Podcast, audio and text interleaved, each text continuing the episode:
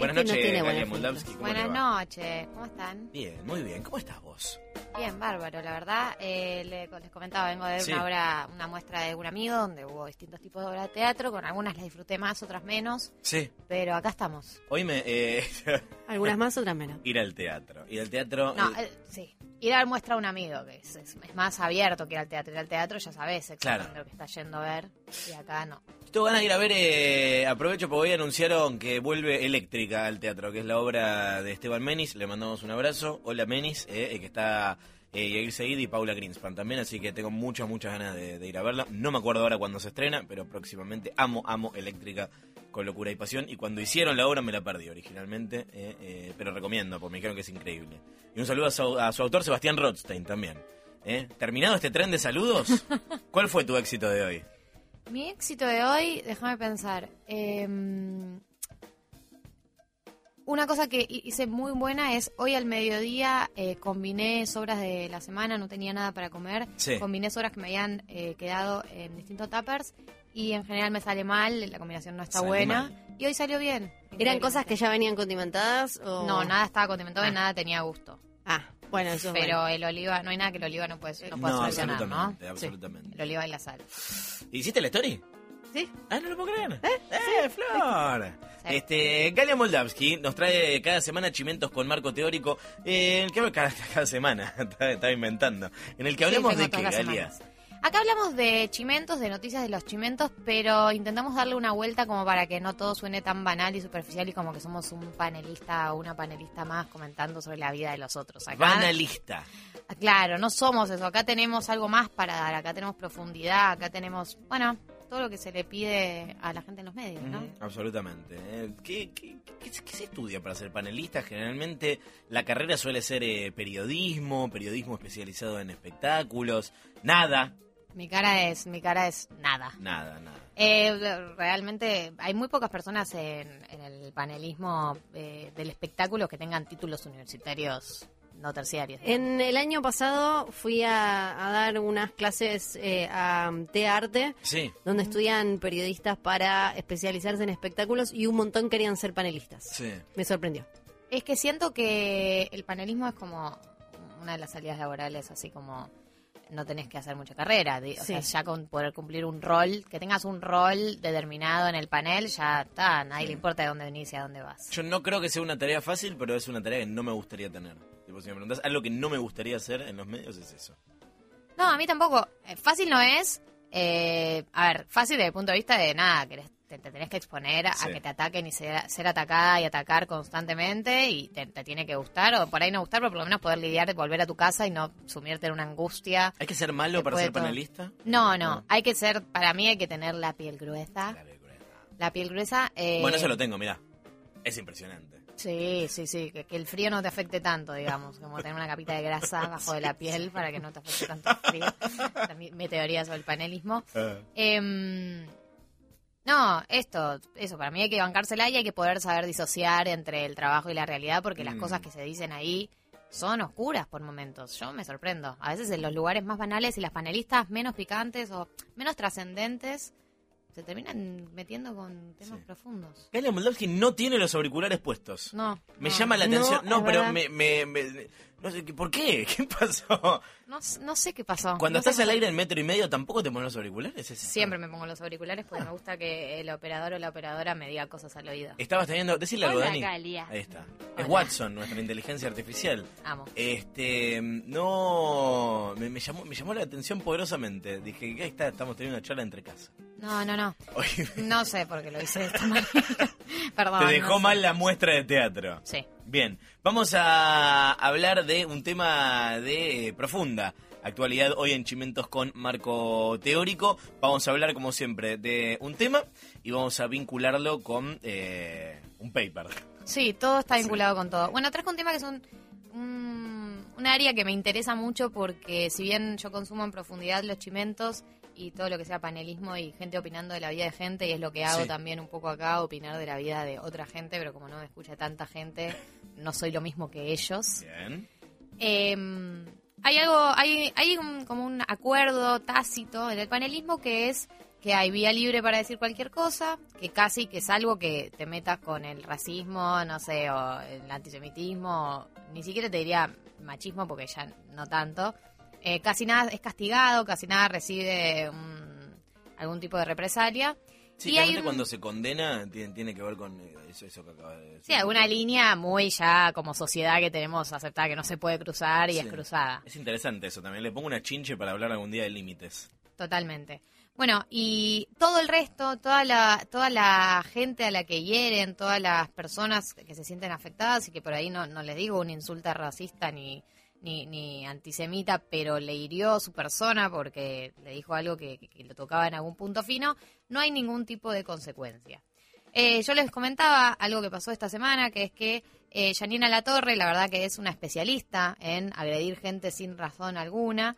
Eh, le escribía, citan una nota en la que víctima del mejor, del, víctima del mejor insulto en la historia de Twitter, que es el de. Mariana Nani, que es imposible de reproducir en radio.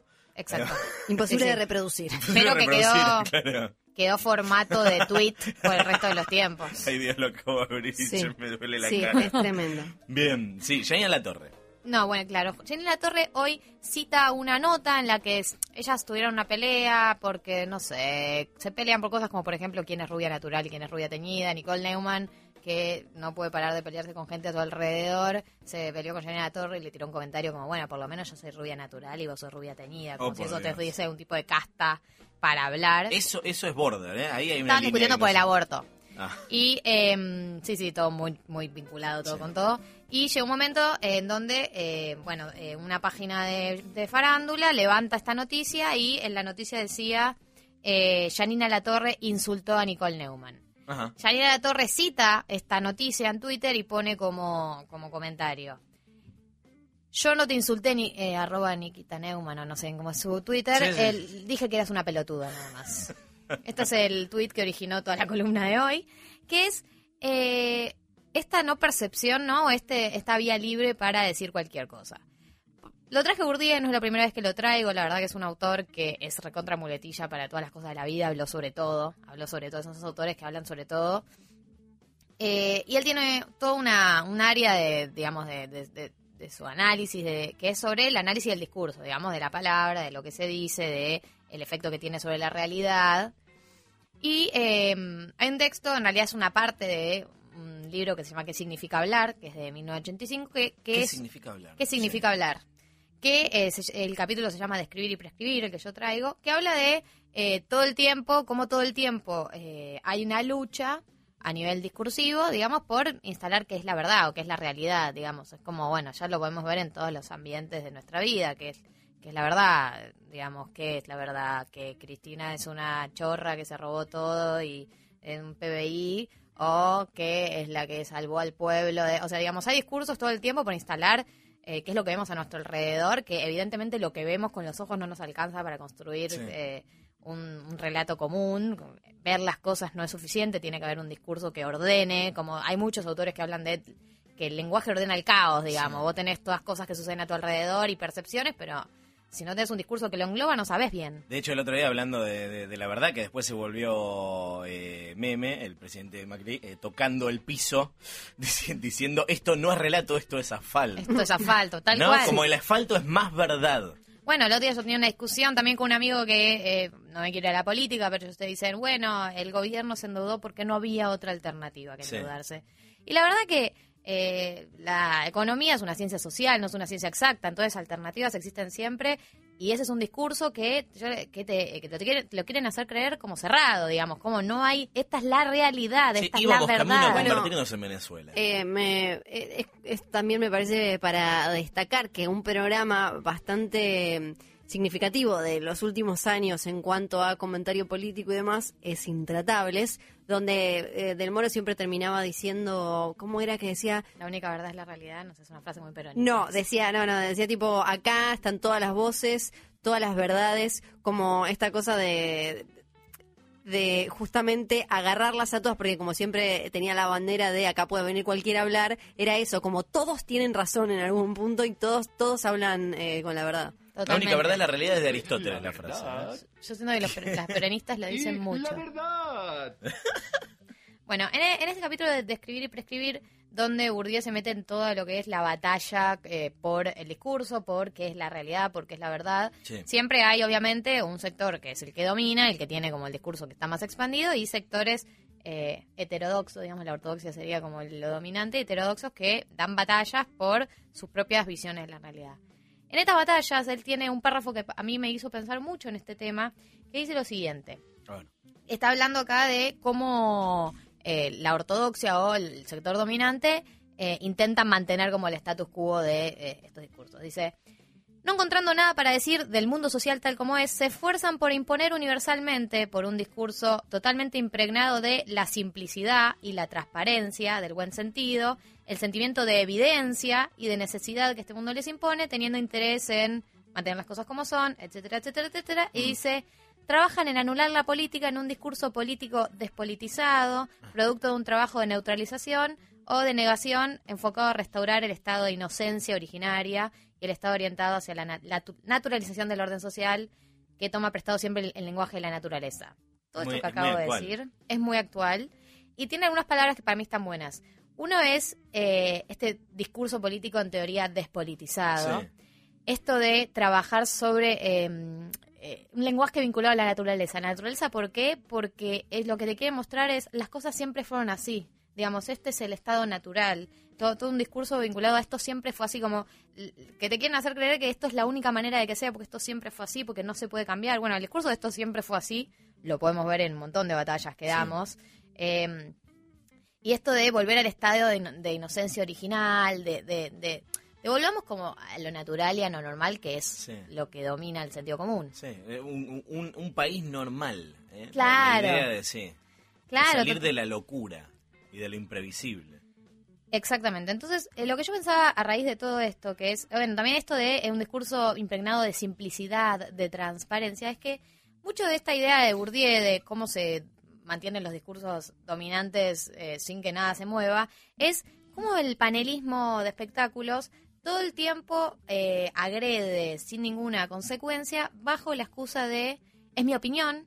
Esa es, para mí es una de las grandes frases. es mi- esta es mi opinión. ¿Qué crees que haga? No, No, te, te, lo podés tomes a enojar. mal, yo, yo es, es lo que yo pienso. Vos te enojaste, pero esta es mi opinión. O sea, vos te enojaste, pero yo acá opino. O este es mi trabajo. Esta es otra mucho. Este es mi trabajo. Janina Torre le encanta decir eso. Yo trabajo esto hace 40 años. Si no te gusta, mala suerte. Esto es lo que hago. Yo critico gente y bueno, bye. Creo que bajo todos esos discursos, en realidad, eh, para mí se esconde la crueldad, porque hay algo de no querer hacerse cargo de lo que significa eh, el poder de la palabra y el poder de lastimar de la palabra. Y hace poco, traigo como ejemplo, eh, la, Karina, la princesita, hizo un descargo en su Twitter porque contó que durante todos esos años que a ella la gastaban por grasa, por gorda, cuando salió con el Kun se, se empezó a decir el Kun come gordas, eh, y todo ese eh, chiste que se generó y que, y que se hablaba con, digo, una to- total impunidad en, en los medios, no es que se, se decía a, a voz baja, digamos. Eh, ella estuvo callada todo ese tiempo, nunca respondió, nunca dijo nada, y, y hoy dijo hace, hace poco, años después, salió a decir, che, yo quiero decir esto porque hay pibas que por ahí me ven y piensan, o sea, yo me veía y me sentía mal, yo ya sé que no soy gorda, o sea, y todo este tiempo me lo guardé y todo este tiempo no dije Amo nada. a la Karina vengadora de ahora que va tipo Karina, Además con la mejor lo dice. Sí, sí, sí. Eh, dice, todo este tiempo me quedé callada, pero me di cuenta que eh, no me tengo que quedar más callada porque si, si a una piba, a una mina como yo, que soy exitosa, que me va bien, que no soy gorda, que qué sé yo, me hirieron, me dieron ganas de, de ella dice algo así, como me dan ganas de no, no salir más a ningún lado, imagínate como al resto de las pibas y pibes del mundo. Eh, me pareció que estaba bueno como para romper un poco el pacto este de impunidad, porque Sí. de hecho cuando ella dijo esto, varios salieron a, a responder. Tartu le pidió disculpas, que era uno de los que en teoría le había hecho eh, bullying. Eh, que es que eh, a veces, como en este caso, sale bien. Ella dice algo, se rompe por un momento este pacto de impunidad y crueldad y sale un poco de humanización. Y hay veces que famosos y famosas salen a decir, che, loco, me están haciendo mierda y les dicen, estas son las reglas del juego, digamos. No siempre sale bien para mí, no siempre blanquear esto significa que va a haber una Que reflexión. es como bastante eh, eh, vago y facilista, ¿no? Esa, esa salida de el sistema es el que es cruel, o sea, el medio, lo- viste, hablan mucho de el medio. Sí, sí, el es medio. el medio el que es cruel, nosotros estamos acá y tenemos que como bailar con esta que es la que va. Pero si nadie empieza a tratar de cambiarlo, entonces siempre va a quedar como la misma rueda de, de- de crueldad y agresión. No, y a Ángel de Brito, por ejemplo, le gusta mucho sacar esta carta que, eh, la carta malvada, que es vos nos buscaste a nosotros cuando necesitabas prensa Oh. y ahora no querés que te busquemos con el móvil y ahora no querés Mafioso, que hablemos. mafioso. Que es como nos debes algo, ¿viste? Básicamente sos famosa, entonces nos debes algo automáticamente a los, a los programas de Chimento, que es todo parte de este pacto perverso, eh, que mucha gente participa con ganas y hay muchos otros famosos y famosas que la ligan de rebote, digamos. Sí, sí, sí. Este, la- eh, me- me el bullying mediático a la, a la princesita me lo, me lo perdí. Sigo es, es de cerca toda la saga Janine La Torre. Eh, Nico Neumann no la insultó, le dijo pelotuda y Bourdieu viene acá a poner orden, a poner el marco, el marco teórico. Yo quiero abrir después una ventana que tiene que ver con Pampita. No te Sí. quiero eh, No, por supuesto. disromper la Cuando sección. quieras, Pampita, me De hablar de paso- Pampita. Pero sí. Gente no porteña preguntaba qué es Puan. Está muy bien. Ah, Puan ok. es la calle donde queda la Facultad de Filosofía y Letras eh, de la Universidad de Buenos Aires, acá en la ciudad de Buenos Aires. Eso. Bien. ¿Querés Ah. hacer la disrupción sobre ¿Hacemos Pampita? chinche pampita Sí, o me cerramos encanta. esto? No, te no. quiero, no te quiero No, romper la columna, pero tipo estuve todo el día. No. De hecho, lo hablamos con Flor hace un ratito. Sí. No, eh, estaba esperando hablar de esto, de esto con vos. No, la idea era esa. Eh, para mí Bourdieu es un texto muy actual por esto de que te digo de que hay algo del discurso dominante de hacerlo pasar por transparente, por neutral, por apolítico, por, por, por- Pero al fin y al cabo esas pibas nunca están bardeando a los más débiles, nunca están bardeando, digo, perdón, eh, a la gente poderosa, nunca están Sí. bardeando, siempre se la agarran con... Eh, es ver- a ver, no voy a negar que se la han agarrado con de todo un poco, Sí. pero siempre reproducen esos mensajes malísimos, digamos. Entonces hay algo de ese discurso de, es mi opinión, Creo que queda. mi opinión, Esto que decís queda súper claro en el bailando porque la gente se dice barbaridades entre ellas, se dicen cosas horrendas. Hoy vi a una participante ya llorando, que la madre la había llamado llorando para que abandone y demás. Y muy pocas veces critican al programa y siempre vuelven. Y en realidad es el programa el que pone, el, el- el que de alguna manera maneja esas reglas y las alimenta y las fogonea. Entonces, pero, pero siempre se agarran entre ellas y entre ellos Mm. y nunca se agarran contra ese juego que les propone tipo los juegos del hambre. Sí. No, todo esto, tal cual, tal cual. eh, hay algo, a ver, hay algo desde la lógica de los medios que no lo vamos a terminar hoy, pero sí, eh, el día de mañana cuando escuchemos a una de las panelistas o panelistas, pero lamentablemente son más mujeres que hombres, eh, las panelistas de estos programas de espectáculos, eh, diciendo, bueno, yo te tiré una daga y te estoy hiriendo en tu, en tu fibra más sensible porque este es mi trabajo, porque esta es mi opinión. Bueno, preguntémonos qué tipo de mensajes está dando, si realmente tiene que ver con es mi trabajo, es mi opinión, o se trata de reproducir las mismas ideas sobre lo que está bien y lo que está mal en los medios desde siempre y para siempre. Hoy eh, habló Pampita y tomó partido en, eh, en la- en esta semana en la que se vuelve a instalar eh, el tema de la legalización del aborto. Acá estoy viendo una nota en gente que tiene título clickbait, dice de qué lado está. Es un poco más complejo, ¿no? Que algo blanco y negro. Eh, me sorprendió la lucidez del testimonio. No sé, Flor, si lo tenés lo querés compartir. Porque hoy, hoy Flor me lo leyó. Sí. Y yo, eh, estaba, y yo estaba tipo, Lo busco. OMG. ¿esto lo dijo? Esto lo- Pampita? me, me- me quedé... Me quedé muy sorpresa, ¿eh? Lo tengo que Sorpresa, y te puedo decir algo, justo me pasó en esta última movilización del aborto mientras Flor busca el texto, eh, de decir, che, eh, justo estaba viendo videos de Nicole Neumann diciendo cosas en lugares sobre el aborto, Sí. y justo pensé, che, ¿cuánto tiempo, o sea, cómo hizo Pampita para sostener todos estos años sin proclamarse sobre el tema? Como que posta pensé, ¿cómo hizo para esquivarle a la pregunta tanto tiempo? Hoy habló y lo que me preguntaba Luciano hoy cuando le leía es, ¿lo estuvo leyendo? No, estoy viviendo la imagen. Esto eh, lo, lo dijo ella en su programa. Dijo, eh, no estoy a favor del aborto por mi formación católica que le inculco a mis hijos. Se habla un montón en casa. Si el día de mañana alguno de ellos deja embarazada a una novia, le voy a decir, bienvenida a esta vida, es un milagro. Entre todos la vamos a sacar adelante. Pero sí, pero bueno, las condiciones de mi casa no son las condiciones de toda la sociedad. Una cosa es lo que yo pienso, lo que inculco y el consejo que yo daría, y otra es lo que como sociedad me parece que estamos necesitando. Porque es real que muchísimas mujeres en condiciones precarias pierden la vida haciéndose un aborto clandestino. Que esté la ley no significa que lo estemos promoviendo como un método anticonceptivo, sino que significa que si una mujer llega al extremo de tomar esa decisión, pueda hacerlo y que no corra riesgo su vida y que el Estado la apoye en un montón de situaciones. Inclusive me encantaría que el Estado la apoye en revertir su decisión, que el Estado la contenga también para que tome la decisión de si llevar adelante el embarazo. Ese sería mi sueño idealista y me parece que como sociedad la ley la necesitamos. Está bien que haya gente que piense que no, eh, está redividido, pero hay que ser muy cuidadoso con las palabras y cómo se dicen las cosas. No todas pueden elegir sus embarazos, muchísimas mujeres son abusadas, muchas más de las que se imaginan y la desinformación es parte de lo que está pasando para que lleguen a ese extremo. No se habla de sexo y si se habla, se habla mal y no todos tienen acceso a anticonceptivos. Es interesante, ¿no? Increíble. Sí, además terminó eh, porque no lo comulgo, porque no tiene que ver conmigo, eh, que, que, no va a las marchas, ella dice, pero una cosa es decir yo no pienso igual y otra que necesita mi sociedad. Pertenezco a esta sociedad, a este país y me parece que necesitamos esta ley. Para, para candidata, papita. Sí, porque esto tiene que ver con lo que había dicho Nicole de no somos monos, cualquiera sabe que si tiene ah. sexo queda embarazada y todo el mundo decía, ¿Qué decir? No, y después dijo que había que esterilizar a las mujeres pobres. Bueno, nada. Que si los hijos pueden eh, matar a los padres no deseados. Mira el día, mira el día que haya gente que pida una ley para matar a los padres no deseados. En fin, bueno, una sorpresa lo de... No, una sorpresa grata. Eh, en algún lado mío le tenía fe porque yo la Pampa la, aprecio. Le pasaron muchas cosas, vamos a decir, que tuvo situaciones en su vida... Eh, extremas y en algunas recientes no reaccionó como por ahí yo hubiese reaccionado, pero eh, uno cuando está sufriendo tampoco saca su mejor versión. Mm.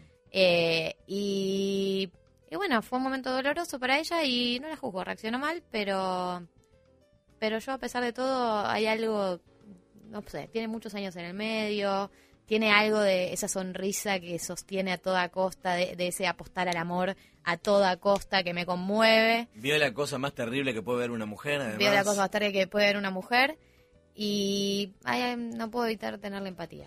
Con eh, bancando a la Pampa Galia Moldavsky. Galia, ¿dónde te seguimos? ¿Dónde te vemos? ¿Dónde te, escuchamos? Eh, eh, eh, hablarme, escribirme, me pueden encontrar por Twitter, arroba Galiamol, Galimol, Galimol, perdón chicos, soy re mala Instagram. En Instagram sos Galiamol. No, en Twitter soy, soy, Galimol. Galimol en Twitter. Me pasó Pero ya hoy, que Twitter ya está. Hoy por primera vez tuiteé y tuve un tweet que tuvo muchísimas respuestas, como 40 respuestas. Sí. Y dije, no sé si estoy para esto, como para tener interacción. Yo en general tuiteo y nadie me responde, no me le queda nadie, como que yo estoy tranquila no me leen y, me respetan la distancia. De repente tuve mucha gente opinando, gente agrediendo como siempre. ¿Te atacaron? Sí, y yo, como soy una novata, respondí. Porque no, me puedo aguantar. No, no, no. no Tan novata que duele. No hay que alimentar al troll, es la lección número uno. Pero bloqueé un par ahí, como ya para. No, mutea, no bloqueé. Cuando bloqueo después siguen hablando, ¿viste? Como, me bloqueaban chero. Bueno, bueno. Hay uno, de hecho, que una vez me, causa mucho... Uno que lo había bloqueado. ¿Quién era? Seba, de Caro, que y tiene de, usuario de Caro me bloqueó. Le mandamos un beso. es, es, espectacular. Soy muy fan de Chimentos con Marco Teórico, una gran columna. Gracias por esta farandulada, faranduleada puanera que me hace sentir menos out del mundo chimentero, nos dice Lucía Daniela. Ay, gracias. Eh, el, eh, arroba Galimol en Twitter. A mí me hace sentir menos lejos del mundo efesoquero, donde yo estudio sociales. Que estoy, estoy, medio desligada, vengo acá y digo, ah, bueno, todavía tengo algo de academia en sangre. Y Martín nos manda un juego de palabras con una frase de Game of Thrones. If you play the game of media, you bully or you die. Sería como, si jugás el juego de los medios, Me gusta. haces bullying o morís. de vida. Sí.